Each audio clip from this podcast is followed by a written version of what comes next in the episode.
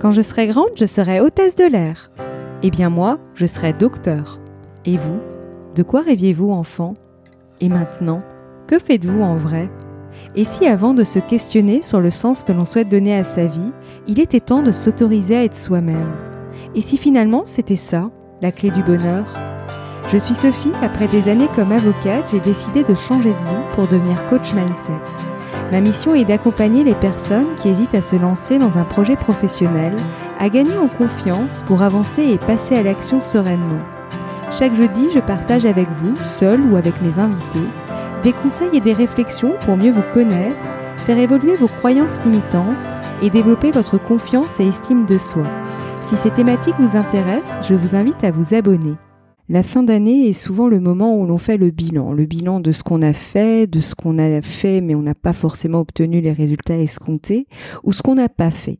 Ça peut être aussi le moment où on se pose des questions sur l'année à venir et on se dit bah tiens, quelles résolutions, quelles intentions je pourrais avoir en ce début d'année. Et justement, j'avais envie d'aborder dans ce podcast avec vous les réflexions que j'ai pu avoir à propos du changement. Parce qu'effectivement, dans le développement personnel, on a tendance à parler de la difficulté à passer à l'action, à opérer des changements, euh, que ce soit dans sa vie professionnelle ou personnelle. Mais il arrive aussi qu'on a opéré des changements dans sa vie, quel que soit le domaine d'ailleurs, et qu'en fait, on se retrouve dans une situation similaire à celle qu'on a voulu changer pour illustrer mes propos. On peut être salarié dans une entreprise et par exemple en avoir marre de faire des horaires à rallonge et on finit par se dire ben j'ai pas forcément envie de changer de métier mais par contre j'ai envie de changer euh, j'allais dire les modalités d'exercice de mon métier et pourquoi euh, je ne me lancerai pas dans l'entrepreneuriat. Comme ça, j'aurai la possibilité de moduler mes horaires et peut-être d'instaurer un meilleur équilibre entre ma vie personnelle et ma vie professionnelle. Sauf que vous finissez par vous lancer, en fait, par quitter euh, le salariat pour vous lancer dans l'entrepreneuriat. Et à un moment donné, le constat, euh, au bout de quelques mois ou quelques années, on finit par se dire, mais tiens, je travaille toujours autant, voire plus, que euh, lorsque j'étais salarié. En fait, on peut croire qu'un événement, qu'une situation extérieure est à l'origine de ce qu'on peut vivre à l'intérieur. Pour vous donner un exemple, on peut croire que l'on est stressé à cause de tel événement on peut croire qu'on est triste à cause de telle situation. En réalité, cette situation ou cet événement n'est qu'un déclencheur d'une charge émotionnelle déjà existante à l'intérieur de soi. Simplement, cet événement ou cette situation va venir l'activer. Et j'avais déjà eu l'occasion d'en parler dans un précédent podcast, Prendre confiance en soi sans se laisser influencer par les autres. Je vous mettrai le lien sous cet épisode. Et donc cette croyance qui consiste à croire que nos émotions sont liées à des éléments extérieurs peut nous amener à faire des changements que j'appelle par réaction.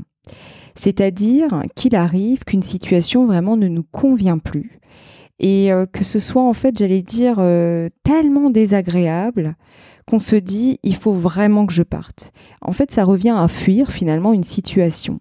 Sauf qu'en fait, lorsqu'on fait ça, lorsqu'on agit sous le coup de l'émotion, on part en quelque sorte avec son baluchon sur le dos qui contient cette charge émotionnelle.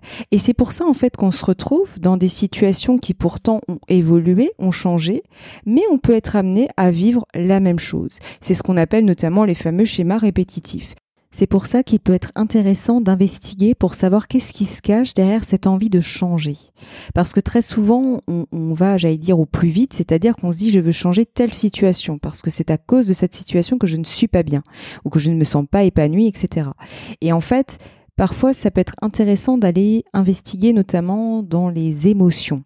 Parce qu'en effet, une situation, un événement peut générer des émotions qui sont plus ou moins désagréables. Mais en réalité, ces émotions ne sont là que pour nous indiquer nos besoins, que pour nous indiquer en fait finalement ce qu'on n'écoute pas à l'intérieur de soi. Et c'est pour ça que c'est toujours intéressant de revenir en soi et de se dire attends, qu'est-ce qui me déplaît là vraiment? Qu'est-ce que je ressens dans mon corps? Et là, quand je parle justement du changement, je parle des grands, mais aussi des petits changements. Il peut s'agir de choses, en fait, que vous faites quotidiennement et qu'à un moment donné, vous en avez marre. Vous en avez marre parce que vous vous dites, c'est toujours moi euh, qui, euh, qui fait ça, euh, c'est toujours sur moi que ça tombe. c'est, voilà, vous voyez un petit peu, c'est ces situations, ces petits désagréments de la vie quotidienne qui peut être intéressant d'aller investiguer. Parce que c'est vrai qu'il ne faut pas oublier que nous sommes des êtres de besoin. Et c'est vrai que, notamment pour les personnes qui ont pris l'habitude de s'adapter, voire de se suradapter pour ne pas déplaire, euh, pour, euh, pour être aimable, etc. Donc, qui sont souvent, euh, qui ont souvent cette tendance d'être tournés vers l'autre, tournés vers le besoin des autres. Ben, le souci, c'est que avec une telle posture, on a tendance à oublier en fait quels sont ses propres besoins. Et donc en fait, il se manifeste par le biais de ces fameuses émotions qui ne sont pas toujours agréables, mais qui sont juste là pour nous dire "Eh oh, euh, là c'est stop quoi. Là c'est stop." Sauf qu'en fait, comme on ne les écoute pas toujours, on peut se dire, ben, c'est cette situation qu'il faut que je change. Mais en fait, quand on va plus en profondeur et qu'on arrive plus à capter qu'est-ce qui me dérange, qu'est-ce qui ne me convient pas, à quoi j'ai envie de dire non finalement, ben parfois c'est un changement de posture qui va faire que finalement on n'a pas changé la situation, mais qu'on a changé notre posture face à cette situation.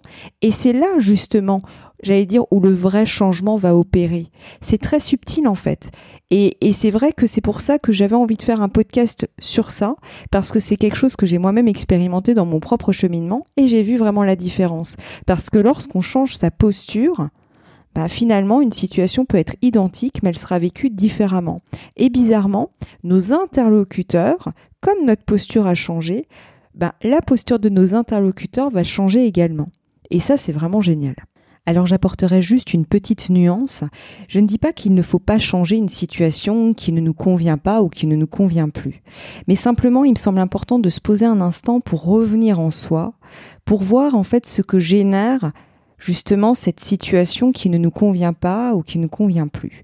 Pour revenir à mon exemple sur la personne qui envisage de quitter euh, le salariat pour se lancer dans l'entrepreneuriat, pour avoir justement la possibilité de moduler ses horaires et qui se retrouve quelques mois, quelques années plus tard à travailler toujours autant, voire plus, ben justement, quand on creuse un petit peu ce type de situation, ben, il est possible en fait que cette personne ait des difficultés à poser ses limites Quelles est des difficultés à dire non face à un manager ou face à ses collègues pour dire ben non, je ne peux pas me charger de ce travail en fait, de cette de ce dossier? C'est pas possible en fait. Euh, ou euh, elle, elle a peut-être tendance à trop rendre service, mais du coup à son propre détriment parce qu'en fait elle, elle décharge ses collègues d'un côté pour euh, finalement se charger encore plus de travail. Vous voyez donc là de nouveau c'est un exemple. Hein, il y, y, en a plein d'autres. Hein. Mais en fait c'est pour que c'est intéressant de, de voir où est le curseur en fait et de voir toutes les nuances en fait derrière cette envie de changer. Alors je le conçois que c'est un travail qui n'est pas toujours facile à faire, ça demande déjà une bonne connaissance de soi et ça demande aussi d'être prêt et ouvert à se questionner euh, un peu plus en profondeur, j'allais dire. Parfois on a besoin de vivre plusieurs fois des situations, des choses similaires pour finalement que ça fasse un déclic, euh, pour se dire ben tiens là j'ai là il va vraiment falloir que je me questionne parce que c'est quand même bizarre que je revive euh, toujours euh, les mêmes schémas toujours les mêmes choses et que j'arrive pas à en sortir quoi que je fasse. Mais c'est justement là où j'aimerais insister c'est qu'en fait il y a des il y a des il y a des moments où c'est pas le moment en fait parce que on n'a pas suffisamment d'espace à l'intérieur de soi Finalement, se questionner, questionner son propre prisme, ça demande d'avoir déjà de la curiosité, mais aussi de l'espace. Et tant qu'on n'a pas cet espace, ben c'est pas le bon moment. Donc c'est justement là aussi, c'est important d'avoir une écoute de soi et de ne pas se culpabiliser en se disant mais c'est vrai, je suis vraiment trop nul euh, parce que voilà, je vis sempiternellement cette même situation, j'arrive pas à en sortir. Ben, en fait, parfois, c'est simplement parce qu'il n'y a pas suffisamment d'espace. Et c'est pas grave. C'est pour ça que c'est important de regarder quand c'est le bon moment pour soi, en fait, lorsqu'on est prêt. Par contre, ce qui est important, je pense, dans, dans un cheminement quel qu'il soit, c'est toujours d'avoir cette curiosité, en fait, cette curiosité de se dire, tiens, euh, voilà, aujourd'hui ça, ça, ça résonne pas forcément, mais pourquoi pas En fait, toujours avoir, j'allais dire, laisser le bénéfice du doute. Je pense que c'est ça en fait qui aide aussi à un moment donné, en fait, j'allais dire comme semer une graine et à un moment donné, en fait, elle va germer et à un moment donné, ce sera le bon moment pour la récolter. Et c'est finalement ça le processus d'un cheminement. Et justement, le changement, ça me semble important, voilà, de, prendre le temps de revenir en soi pour laisser émerger ce qui doit émerger à un instant. Et c'est là où on va pouvoir opérer un changement que, que j'appellerais plus posé, plus juste et euh, qui évitera d'être justement en réaction. Voilà, donc j'espère que ce podcast vous a plu. N'hésitez pas à me faire vos retours sur Instagram, sur le compte Il y avait une, en message privé ou euh, en commentaire. Euh, alors, c'est l'heure des vacances sur le podcast Il y avait une fois. Il y aura la rediffusion de deux épisodes, à savoir Bien vivre ses relations avec les autres, que j'avais réalisé avec Charlotte Wills, et Être aligné avec soi-même, que j'avais réalisé avec Marie-Pierre Dylan Seger, qui sont des épisodes qui vous ont beaucoup plu, et je me suis dit que c'était euh, de belles thématiques pour terminer euh, cette fin d'année. Alors, je vous souhaite de très belles fêtes de fin d'année et je vous donne rendez-vous l'année prochaine pour de nouveaux épisodes. Prenez bien soin de vous. À très bientôt. Si cet épisode vous plaît, je vous serais vraiment reconnaissante de laisser un commentaire avec un maximum d'étoiles sur Apple Podcast ou votre plateforme préférée pour m'aider à le faire connaître. N'hésitez pas à le partager si ce podcast vous semble être utile à d'autres personnes. Je vous souhaite une très belle journée ou une très belle soirée et vous donne rendez-vous la semaine prochaine. À bientôt!